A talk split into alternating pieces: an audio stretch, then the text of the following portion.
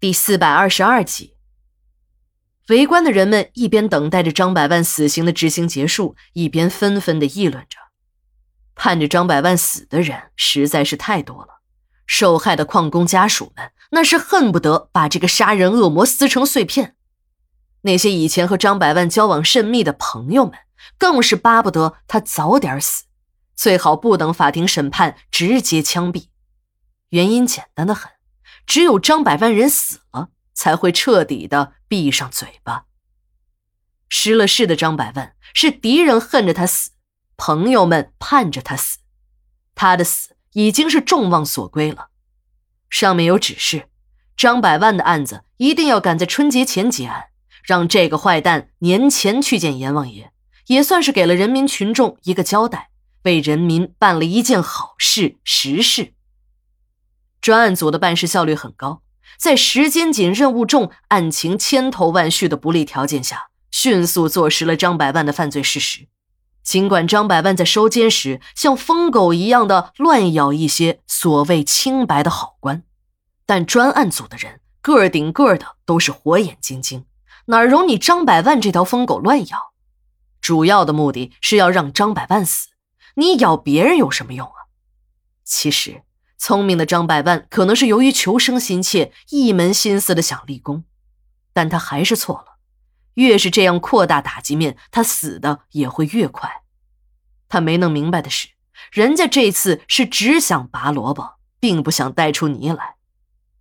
专案组的办案人员终于在一团乱麻中理清了头绪，提前两周把这个坏蛋送上了断头台。二审结束后，法庭虽然维持了一审的死刑判决。连死刑复核的手续也已经报了上去，但张百万还没有死心，他又重新聘请了专打刑事官司的大律师，四处的活动。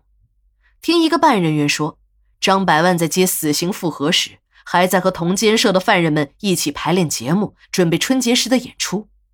同监舍的犯人们看他如此乐观，还以为他钱多门子硬，一定不会有问题。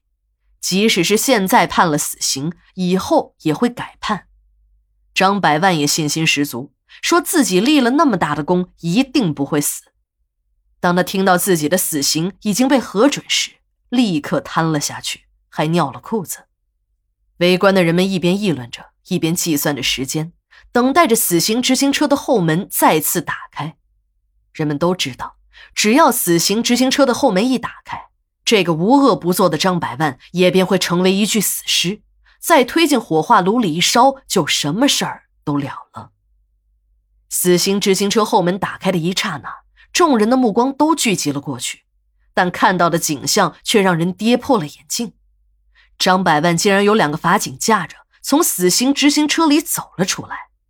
这样的场景着实让在场的人们都吃了一惊。这死刑执行车进去的是活人。出来的应该是死人才对，怎么这个张百万这么特殊啊？执行完了死刑还这么活蹦乱跳的。张百万从车上走下来时，表情异常的复杂，那种极度的恐惧和死里逃生的庆幸掺杂在一起，也看不出他到底是哭还是在笑。那张脸该怎么形容呢？还真的是很难。你说是哭吧，不像；你说是笑吧。比哭还难看。他从我们身边路过时，我仔细的看了一眼张百万，他整个身体都在发抖，几乎是哆嗦成了一团，两只脚也离开了地面。与其说是在走路，还不如说是被人抬着更恰当。现场执行的监刑领导们都钻进了一辆车里去开碰头会了，连史馆长也被拉了进去。